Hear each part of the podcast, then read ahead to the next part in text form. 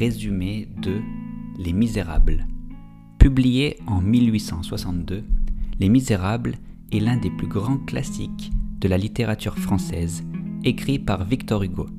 Il retrace l'histoire d'un ancien forçat, Jean Valjean, qui est devenu un honnête homme et a passé tout le reste de sa vie à accomplir de bonnes œuvres malgré les nombreux préjugés que la société française avait pour ce genre d'individus. Les Misérables est un roman divisé en cinq grandes parties respectivement intitulées Fantine, Cosette, Marius, l'idylle rue Plumet et l'épopée rue Saint-Denis, et Jean Valjean. Résumé de la première partie, Fantine. Dans cette partie, on retrouve Jean Valjean, l'ancien forçat qui se retrouve accueilli par l'évêque Monseigneur Myriel, parce qu'aucune auberge ne voulait loger un ancien bagnard comme lui. Le crime de Jean Valjean fut d'avoir volé, vingt ans plus tôt, un pain pour se nourrir. Bien que Monseigneur Myriel l'ait accueilli avec bienveillance, Jean Valjean s'enfuit pendant la nuit avec les six couverts en argent de l'évêque. Lorsque les gendarmes attrapèrent Jean Valjean et le ramenèrent chez l'évêque, ce dernier innocenta le voleur en prétendant que c'est lui-même qui lui avait donné les couverts. C'est cet acte généreux qui déclencha chez Jean Valjean une prise de conscience qui l'amena à faire du bien tout le reste de sa vie. Des années après, Jean Valjean, qui se fait maintenant appeler Monsieur Madeleine, devient le maire de Montreuil, où il a réussi à créer des industries employant beaucoup de chômeurs. C'est dans la ville de Montreuil que se rendit Fantine, après avoir confié son enfant Cosette au Thénardier. Elle trouva du travail dans un des ateliers de M. Madeleine, ce qui lui permit de payer la pension de sa fille Cosette, qu'elle croyait entre de bonnes mains.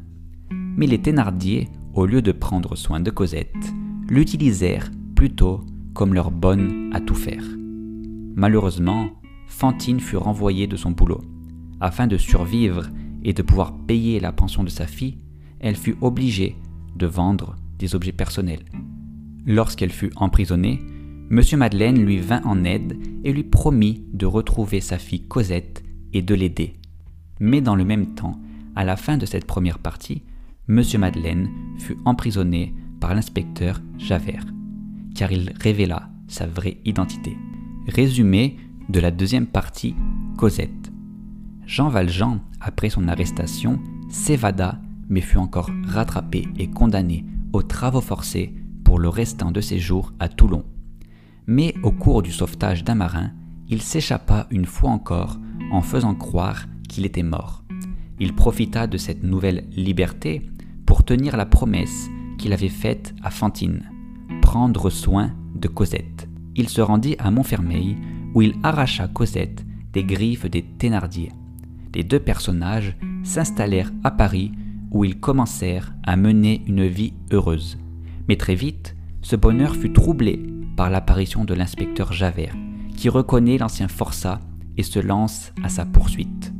Jean Valjean réussit à s'enfuir avec Cosette et trouva refuge dans un couvent où travaillait Fauchelevent, un monsieur qui l'avait sauvé alors qu'il était maire de Montreuil. Fauchelevent le présenta comme son frère, ce qui lui permit de travailler dans le couvent en tant qu'aide jardinier et de confier l'éducation de Cosette aux religieuses. Résumé de la troisième partie, Marius.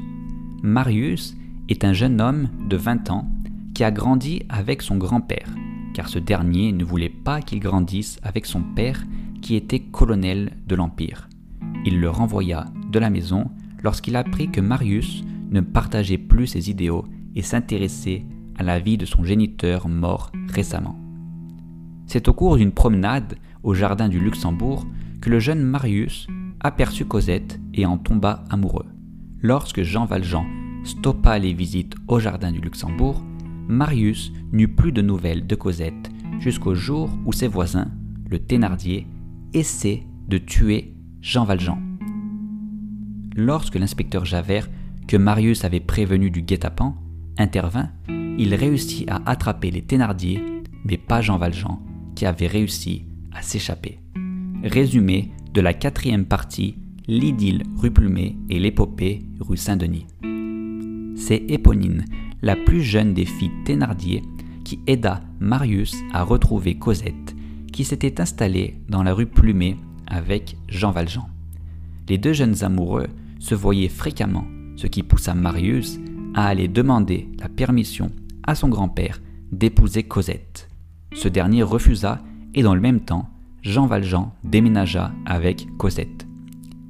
Il s'engagea alors avec les révolutionnaires qui combattaient les forces républicaines. Pendant cette lutte, Javert fut fait prisonnier par Gavroche, le fils des Thénardier et ses amis révolutionnaires.